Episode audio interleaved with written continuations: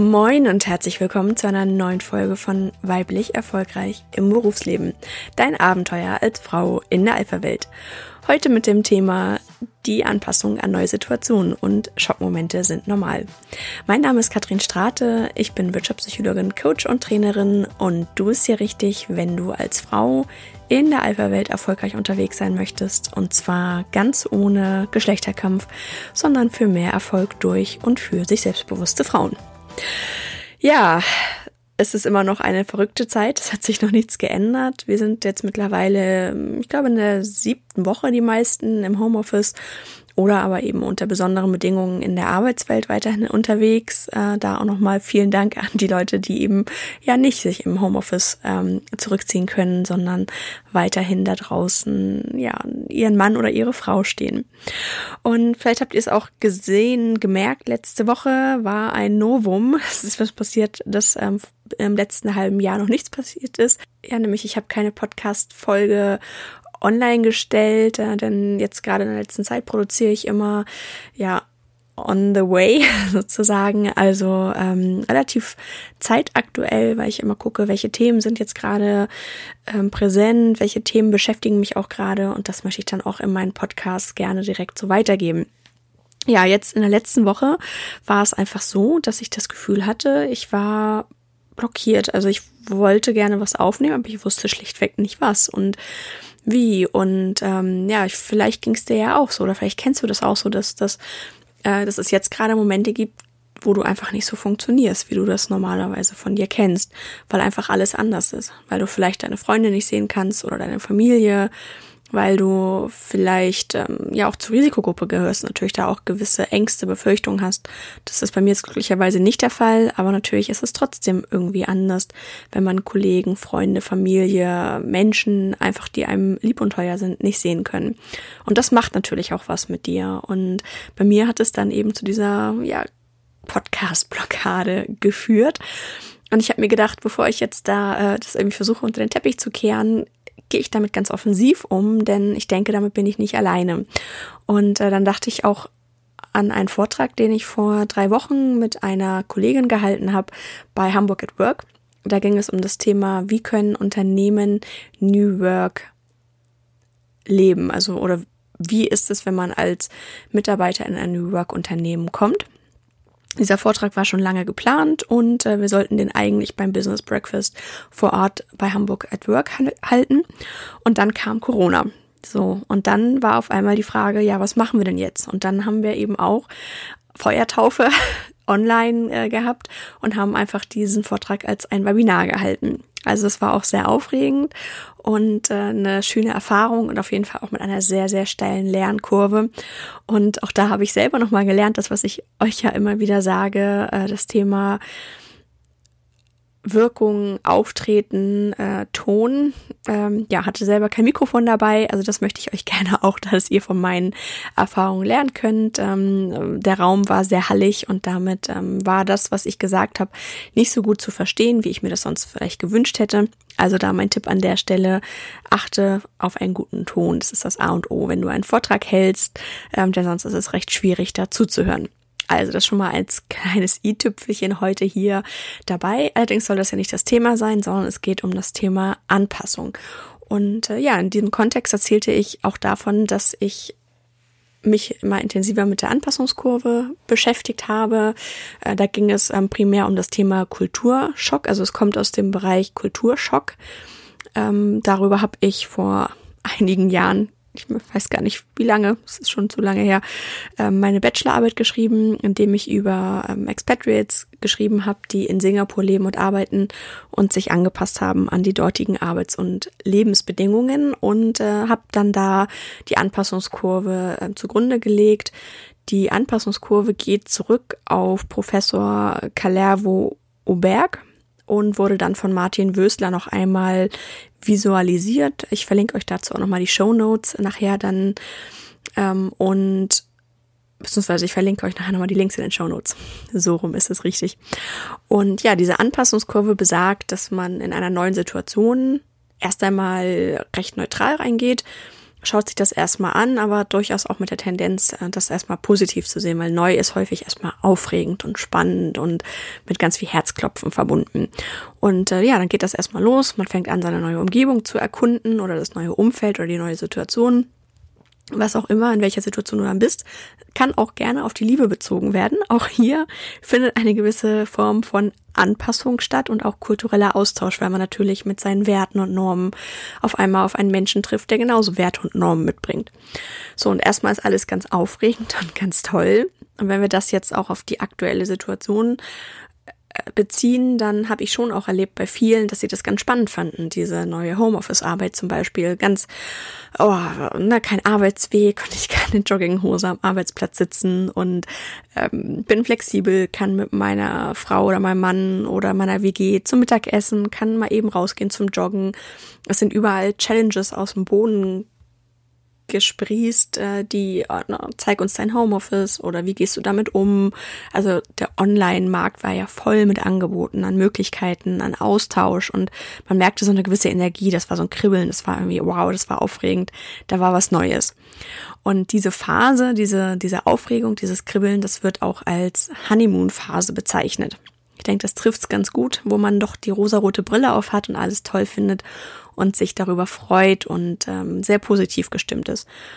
Und dann kommen aber Momente, wo man auf einmal merkt, hm, ist vielleicht doch gar nicht so toll alles, wie ich mir das gerade so letzte Woche ausgemalt habe. Dann fängt man doch an, dass es, dass einem die Kollegen zum Beispiel fehlen oder die Freunde oder die Familie oder dass es im beruflichen Kontext, weil man sich nicht mehr persönlich sieht, dann zu Missverständnissen kommt oder zu äh, Dingen, die einfach länger brauchen, weil man nicht mal eben rübergehen kann und sagen kann, hey, hast du mal den Ausdruck für mich, hast du mal hier eine Idee zu?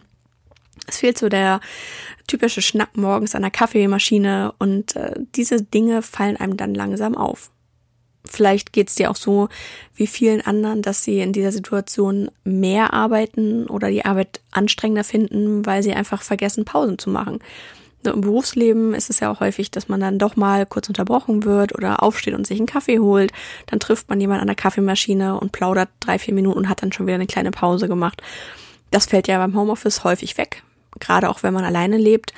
Und äh, da passiert es vielen, dass sie dann vergessen, eben eine Pause zu machen und gar nicht merken, wie viel sie arbeiten. Viele haben auch ein schlechtes Gewissen, weil sie sagen, naja, im Homeoffice habe ich ja gar nicht so viel gearbeitet, da habe ich ja gar nicht so viel gemacht. Oder auch Chefs, die denken, Homeoffice ist ja wie Urlaub oder dass die Leute das äh, nutzen, um ihre Wäsche zu waschen oder auf den Postboten zu warten. Also da gibt's ja ganz, ganz viele Mythen über das Thema Homeoffice und ich glaube, so langsam kommt auch erst an, dass das durchaus auch eine genauso produktive Arbeitsweise ist, wenn man das erstmal gelernt hat und wenn man da reingekommen ist. Ja, und äh, dann mehren sich diese Momente, dass man merkt, irgendwie, es fehlt was, es ist nicht ganz so flüssig, es ist irgendwie hm, anders. Und dann geht es immer weiter bergab. Bis hin zu dem Moment, wo man irgendwann da sitzt und sagt, boah, ich habe keine Lust mehr das nervt mich richtig. Ich möchte jetzt nicht mehr erstmal Mundschutz aufsetzen und rausgehen. Oder ich habe einfach so ein Verlangen danach, heute Abend mit meinen Freunden an der Alster zu sitzen und äh, gemütlichen Feierabendbier zu trinken. Und ich darf es einfach nicht. Und das ist oh, also mir ging das so, dass mich das wirklich, dass ich da körperliche Sehnsucht hatte nach den Menschen, nach meinen Freunden, nach der Familie und da auch wirklich wütend war und gedacht habe, Mann, warum muss es jetzt dieses blöde Virus geben? Äh, ich möchte mein Leben zurück. Ich möchte einfach ganz normal weiterarbeiten, ganz normal die Menschen treffen und aber natürlich ist es ganz, ganz wichtig, zu Hause zu bleiben und damit die Ansteckungsgefahr einfach maximal zu verringern, weil das ist die einzige Chance so, dass es, dass, dass es uns nicht so geht wie in Italien oder Spanien, ähm, wo einfach doch das Gesundheitssystem das noch nicht so auffangen konnte. Und ähm, wir haben da ja Glück, dass wir hier gut ausgestattet sind, so dass es momentan noch nicht so dramatisch verläuft wie, wie bisher befürchtet. Aber da sind wir eben auch alle gefragt, dass es so bleibt. Also müssen wir weiter durchhalten. Das ist jetzt nicht absehbar, dass das jetzt sofort sich wieder verändert. Also es ist eine Situation, wo du nicht weißt, wann ändert sich, sich das. Und wenn du dich erinnerst, ähm, vor zwei Monaten, glaube ich, habe ich mal eine Folge gemacht zum Thema Resilienz. Und da war ja ein Punkt, dass man immer diesen Glauben daran hat, dass es irgendwann besser wird. Das hält dich bei der Stange und das hält dich wach und dass du immer sagst, ja, jetzt ist es echt blöd, aber irgendwann kommt was anderes und irgendwann habe ich mein normales Leben wieder. Und auch hier musst du dich daran festhalten. Das ist, glaube ich, das Einzige, was da auch wirklich hilft. Auch wenn du nicht weißt, wann es soweit ist. Ob es jetzt in zwei Monaten wieder normal ist oder Ende des Jahres, das kann ja irgendwie keiner sagen. Aber ich persönlich bin fest davon überzeugt, dass wir irgendwann wieder Normalität haben werden. Und äh, das ist dann eben auch der, der Tiefpunkt der Krise, wenn, wenn du total frustriert bist und nicht mehr daran glaubst, dass es irgendwann sich ändert oder nur noch so in deinem Tunnel bist und denkst, oh, es wird niemals anders sein, ich werde niemals wieder auf den Dom gehen oder äh, niemals wieder äh, an der Alzer sitzen. Und da ist dann halt wirklich der absolute Tiefpunkt, Stimmungstief und ähm, du bist total pessimistisch. Und so ging mir das eben vor ja, ein, ein, zwei Wochen, so dass ich da wirklich äh, mir sehr, sehr schwer getan habe, mich äh, aufzuraffen, motiviert zu bleiben.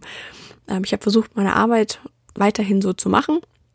Aber eben obendrauf nochmal extra, das war schwierig und äh, da eben euch auch motivierende Themen mitzugeben, passte in dem Moment nicht, weil ich einfach da in meiner in meinem Tiefpunkt saß. Und ich dachte mir, dass ich diese Erfahrung einfach mal mit euch teile, weil vielleicht geht es zum einen oder anderen ja auch genauso. Und ich möchte da einfach weitergeben, so Schockmomente oder Krisenmomente, die sind ganz normal. Und das liegt nicht an dir persönlich, dass du da dann frustriert bist und zu Hause rumrennst wie so ein Troll und alles doof findest, was gerade passiert, sondern es ist ganz normal, es ist menschlich, dass es eben dieses Auf und Ab gibt. Denn das Schöne an einer Krise ist ja auch immer, dass man auch wieder bergauf gehen kann dass man irgendwann erkennt, naja, so schlimm ist es doch alles gar nicht.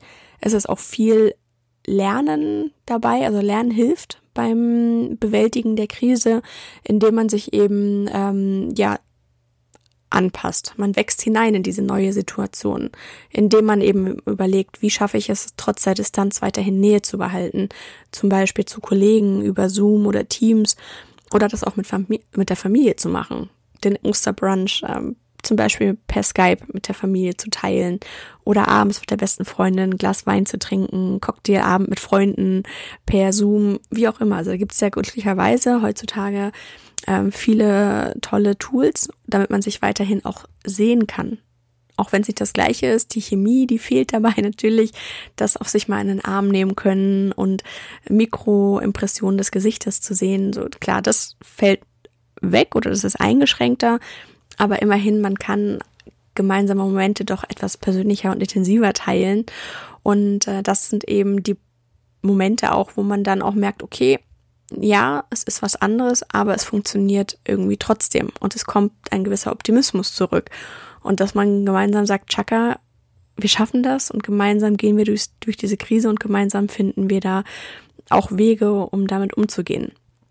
Ja, und es kann natürlich auch mal wieder eine neue Krise kommen. Das ist leider auch, wenn du einmal durchs Tal der Tränen gegangen bist, nicht gesagt, dass das nicht wiederkommen kann. Das kann dann eben durch einen Moment wieder ausgelöst werden, wo du wieder denkst, ach, ich will nicht mehr, ich mag nicht mehr.